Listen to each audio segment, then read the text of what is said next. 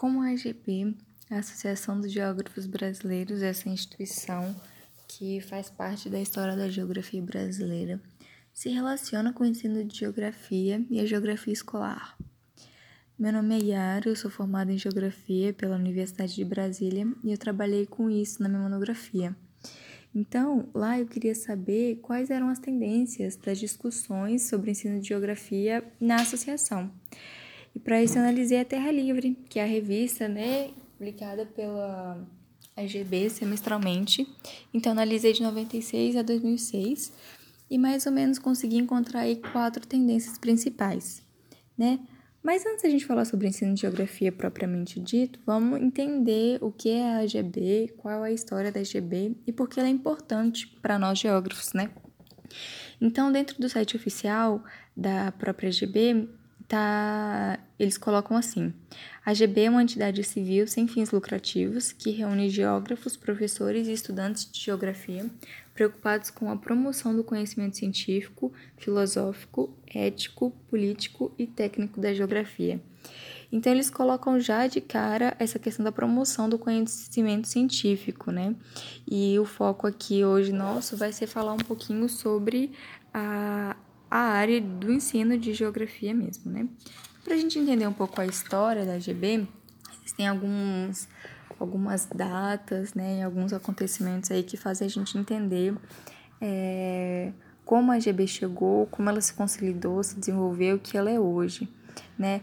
Antes do início da GB, que é em 1934, a gente tem algumas outras instituições que foram importantes também da história da geografia, que é o Instituto Histórico Geográfico Brasileiro e a Sociedade de Geografia do Rio de Janeiro, que já agregavam aí pessoas, estudiosos interessados em geografia, é, nessa, nessa movimentação né, de discutir a geografia e tudo mais. Mas quando a gente pensa na história da GB, a gente também está falando de um período de institucionalização da geografia como um todo no Brasil. Então, não só a AGB como instituição aí, mas também, por exemplo, o IBGE, né, que é um, o Instituto Brasileiro de Geografia e Estatística, que vem em 36, 37. A gente está falando aí das, dos cursos de geografia na Universidade de São Paulo e Rio, que também chegam todos nesse momento e marcam esse período né, de institucionalização. Então, a AGB ela começa aí sua história com dois professores que também vêm para o Brasil para ministrar aula nos cursos de geografia, né, que estavam se iniciando aí, o De Fontaines e o Monbed. Então, são dois professores franceses que vão é, começar né, os trabalhos na associação, tanto no, em São Paulo quanto no Rio de Janeiro.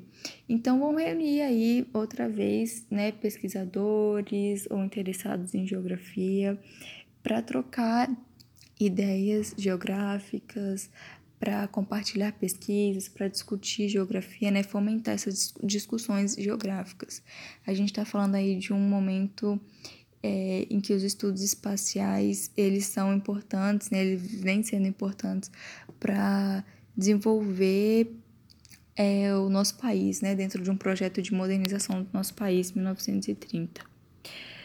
É, pensando um pouquinho já mais para frente, a gente tem 1945, que marca um ano de nacionalização da associação.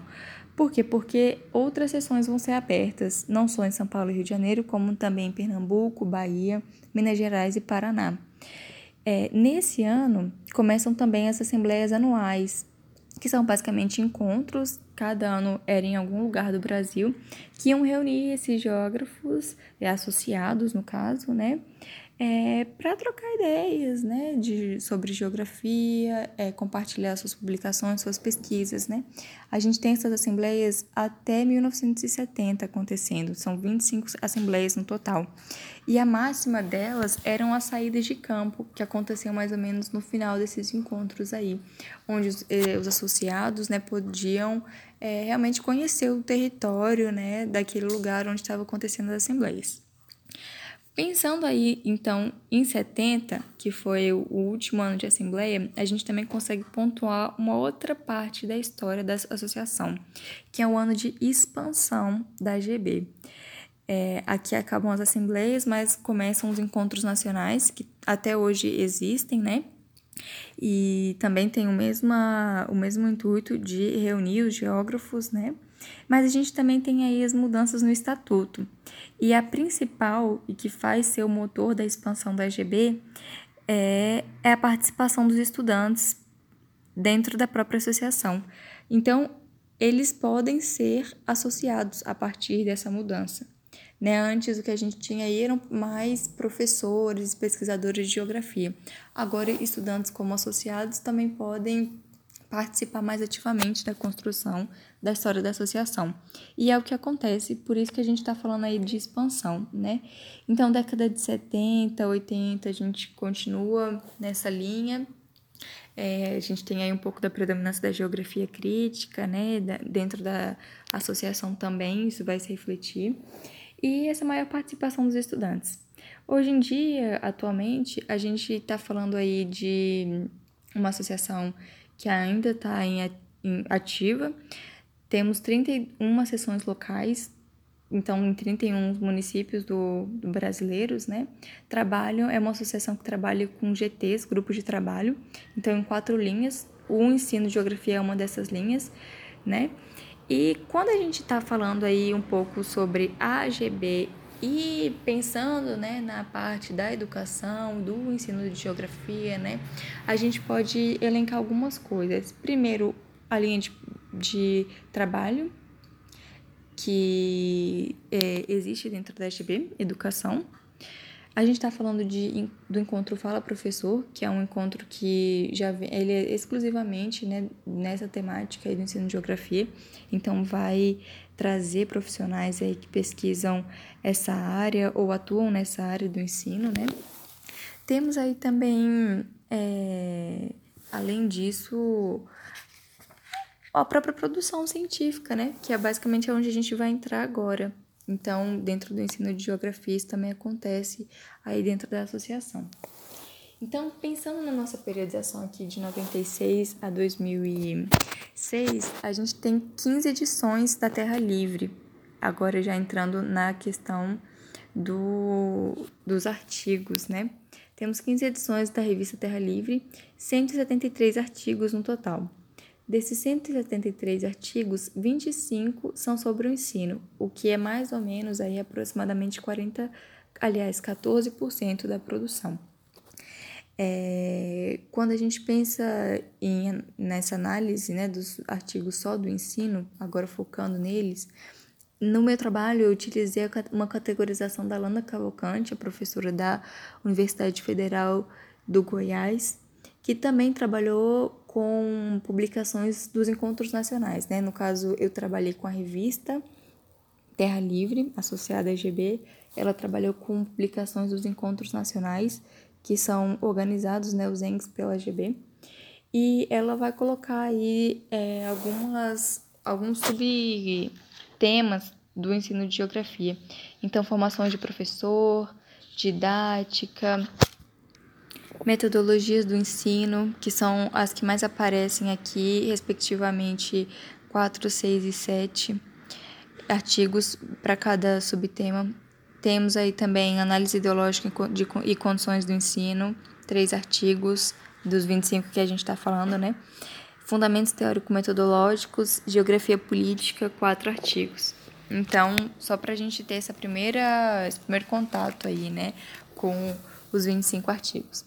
Quando a gente pensa, então, nas, nessas tendências, né, então, o que, que a AGB, é, por meio da Terra Livre, está discutindo aí nesses anos sobre ensino de geografia, conseguimos achar quatro tendências.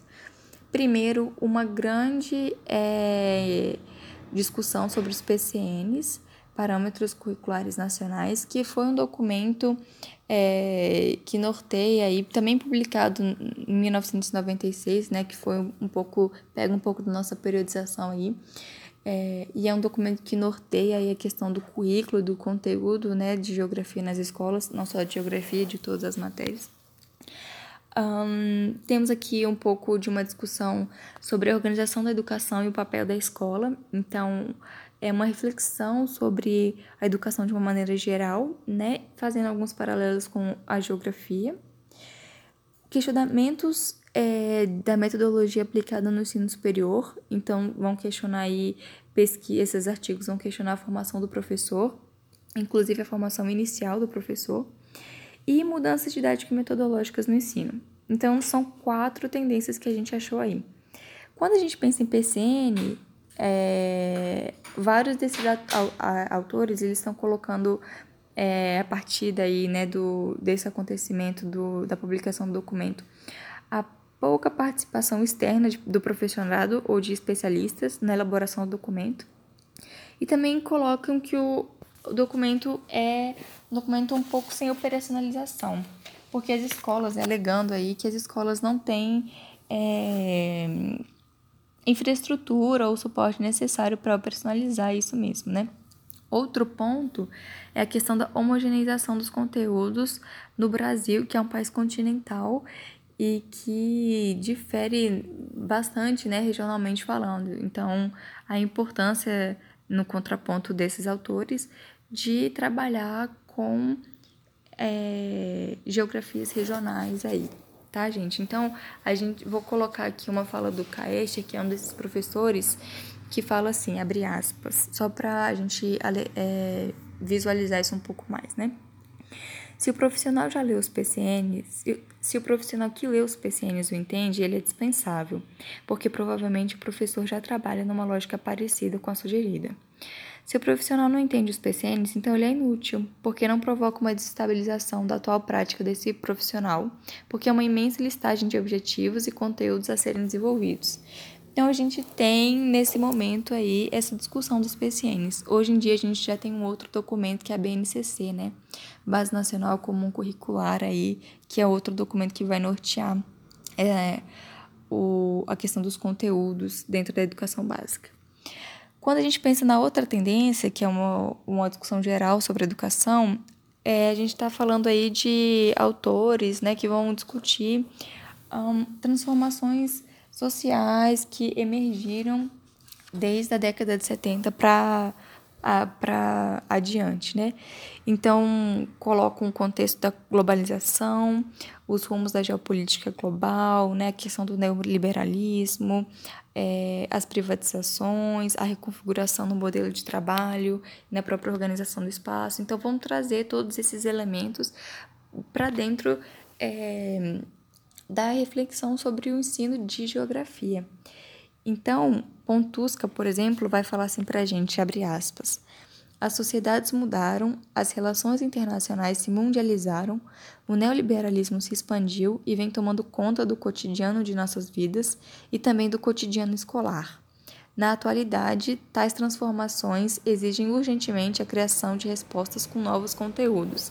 Então, essa linha de, de, de pesquisa, essa tendência dentro das discussões aí nesses artigos, vai trazer um pouco é, essa reflexão sobre como a geografia contribui para entender essa realidade, né? A outra tendência fala um pouco sobre a formação dos professores, né? E o que os autores pontuam aí é a falta de integração, primeiramente, entre universidade e escola, uma vez que é na escola é para a escola que vão esses futuros professores, né? E também colocam a questão da fragmentação dos cursos de geografia, alegando né, que isso interfere na didática do professor posteriormente. Então, por exemplo, a Sônia Castelar, ela coloca assim, abre aspas, só para elucidar aqui essa, toda essa questão, né? A autonomia do professor em sala de aula está ligada à sua formação, portanto, à qualidade do curso de geografia de licenciatura. Quando o professor ou futuro professor tem uma concepção clara de educação, ele sabe que é ser mediador da aprendizagem, se autorizando na escolha e organização do conteúdo. Né? Inclusive trazendo uma questão aqui da, da autonomia do professor aí. É, por fim, nossa última tendência aí encontrada foi a questão da didática. E hum, o que também foi discutido né, nesses artigos e foi debatido é uma crítica da, da geografia na sala de aula, alegando aí que a prática na sala de aula é fragmentada e isso traz pouca clareza do objeto de estudo, que é a geografia. Então, é, colabora né, para não ter uma, uma utilidade prática o ensino de geografia. Então, a, além da crítica que vem sendo posta nesses artigos, né, a partir dessa questão da, da própria didática, algumas propostas também vêm é, ao mesmo tempo sendo trabalhadas. Então, Cavalcante é uma das professoras né, e pesquisadoras que vai colocar aí é, a questão de se promover uma reflexão crítica da geografia dentro da sala de aula, né, uma prática reflexiva e crítica da geografia. Então a gente consegue perceber aí é, quais foram as preocupações daquela época, né? Então, falando de 96 a 2006, a gente pode hoje é, se questionar quais são as, as tendências atuais também, né, do, do ensino de geografia. A gente consegue perceber, então, que a AGB, ela é uma instituição, né, que ela fomenta esse debate, ela agrega geógrafos de várias partes do país e ela sim fomenta o debate no ensino, né? Então, o que a gente pode pensar agora para frente é como está sendo essas discussões atualmente, né? O que está se discutindo aí dentro da, do ensino de geografia na associação.